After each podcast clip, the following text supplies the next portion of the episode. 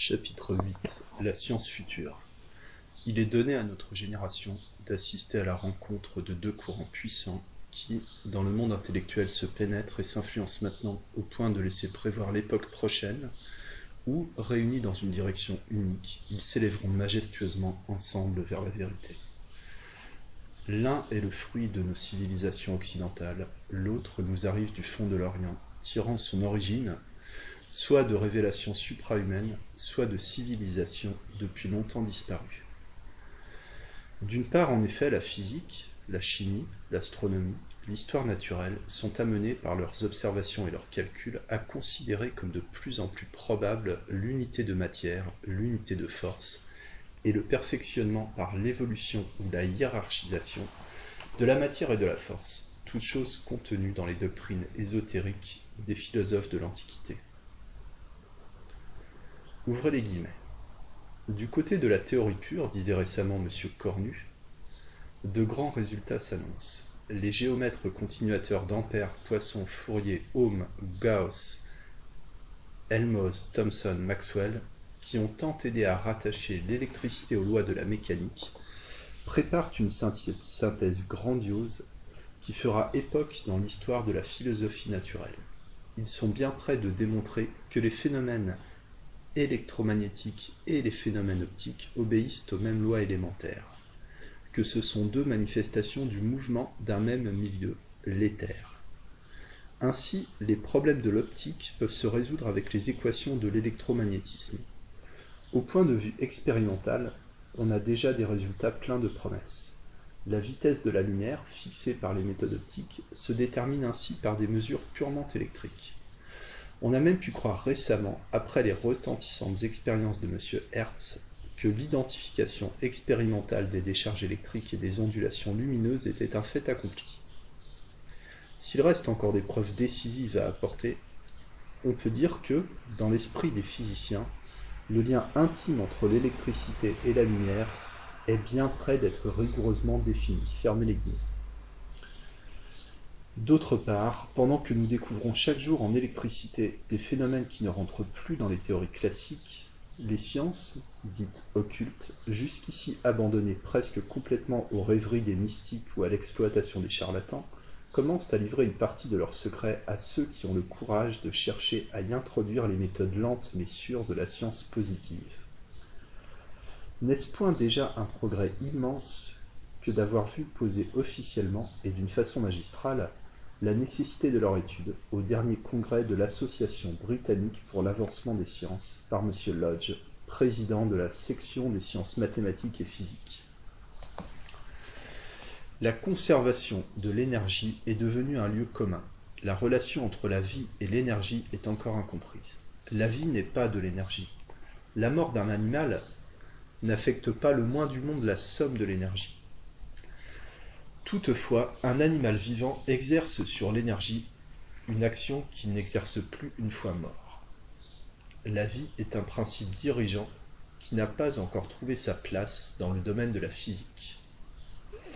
Si le transfert de l'énergie s'explique par l'accomplissement d'un travail, la direction de l'énergie n'exige aucun travail. Elle ne demande que de la force. Qu'est-ce donc que la force et comment les êtres vivants la dépensent-ils? La totalité des choses par lesquelles chacun doit admettre que les actions sont guidées ne renferment-elles pas le futur comme le passé Et nos tentations de déduction des actes du seul passé ne sont-elles pas des tentations vaines? De quelle façon la matière peut-elle être déplacée, guidée, dérangée par l'intermédiaire des êtres vivants? Comment s'exerce la puissance directrice qui règle les événements? Comment la force s'exerce-t-elle Et qu'est-ce en définitive que la force? C'est là une question qui ne peut guère être posée d'une façon intelligible, sauf pour ceux qui ont abordé et médité ces questions. Mais j'ose le dire, il y a quelque chose que n'a pas prévu la physique orthodoxe. Oui, je le déclare, la physique moderne n'est pas complète. Et dans la voie que j'indique, de grands progrès sont possibles. Mais allons plus loin. Cette dépense de force déterminée par un acte de notre volonté, par quel mécanisme s'effectue-t-elle? N'existe-t-il pas une lacune dans nos connaissances entre l'idée consciente d'un mouvement et l'énergie musculaire nécessaire à son accomplissement? Et s'il en est ainsi, comment pouvons-nous savoir si un corps ne peut être mis en mouvement par un acte de volonté sans le contact matériel auquel nous sommes habitués? La découverte d'un nouveau mode de communication à travers l'éther n'est nullement incompatible, il faut le dire, avec le principe de la conservation de l'énergie, ni avec aucune de nos connaissances actuelles et ce n'est pas faire preuve de sagesse que de refuser à examiner des phénomènes parce que nous croyons être sûrs de leur impossibilité, comme si notre connaissance de l'univers était complète. Ce que nous savons n'est rien auprès de ce qui nous reste à apprendre, dit-on souvent, quoique parfois sans conviction. Pour moi, c'est la vérité la plus littérale, et vouloir restreindre notre examen au territoire déjà à demi conquis c'est tromper la foi des hommes qui ont lutté contre le droit de libre examen, c'est trahir les espérances les plus légitimes de la science. Il faudra cependant bien des années pour que les habitudes d'esprit données par notre éducation scientifique permettent à ces études nouvelles de prendre leur essor. À mesure, en effet, que les connaissances humaines se développent, elles s'appliquent à des phénomènes de plus en plus difficiles à reproduire la physique des anciens était presque uniquement constituée par l'étude des effets dus à l'élasticité de l'air et aux conditions d'équilibre des solides. Nul n'eût osé mettre en doute des affirmations si aisément contrôlables par tous. La parole du maître suffisait. Il en a été ainsi tant qu'on s'est avancé pas à pas sur un terrain ferme et consistant. Mais nous voici arrivés à la limite du domaine des forces, bien défini et des gros bataillons, des manœuvriers de l'esprit, qui hésitent à s'aventurer sur un seul mouvant de peur de tomber dans quelque fondrière. Il n'y a pas longtemps qu'on a cessé de rejeter au rang des fables l'existence des aérolithes et des éclairs en boule. On connaît l'accueil fait par le docteur Bouillot au phonographe. Les expériences de Hertz sont encore contestées.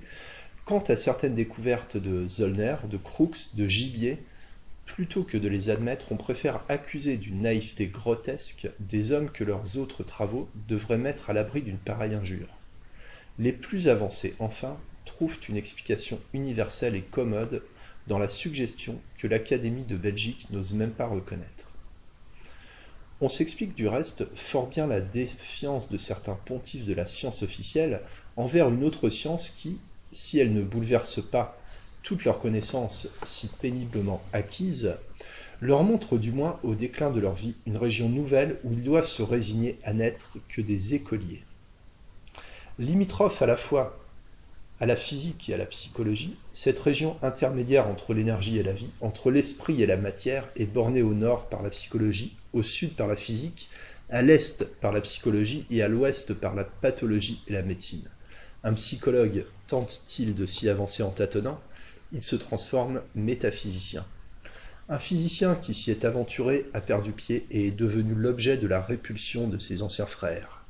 Les biologistes regardent ce territoire d'un mauvais œil et en l'existence.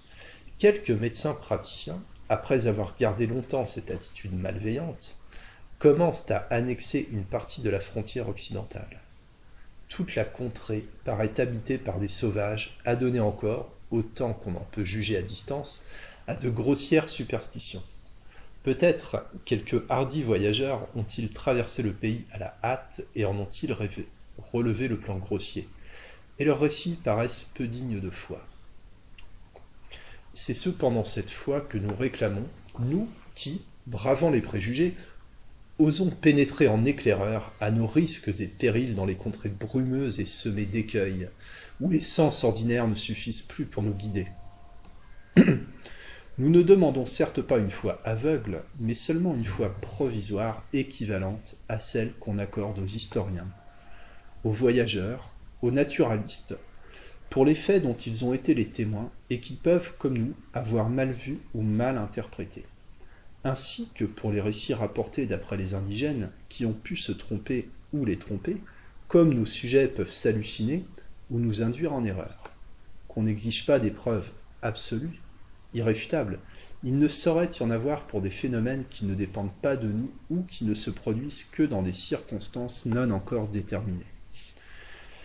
Celui qui rejette a priori nos observations ressemble à l'homme qui nierait César parce qu'il ne l'a pas vu, l'électricité parce qu'il n'a pas pu tirer une étincelle de la machine par un temps humide, l'harmonie parce que son oreille est incapable de discerner une consonance d'une dissonance. Chaque science, chaque période de science même, a des procédés d'investigation qui lui sont propres.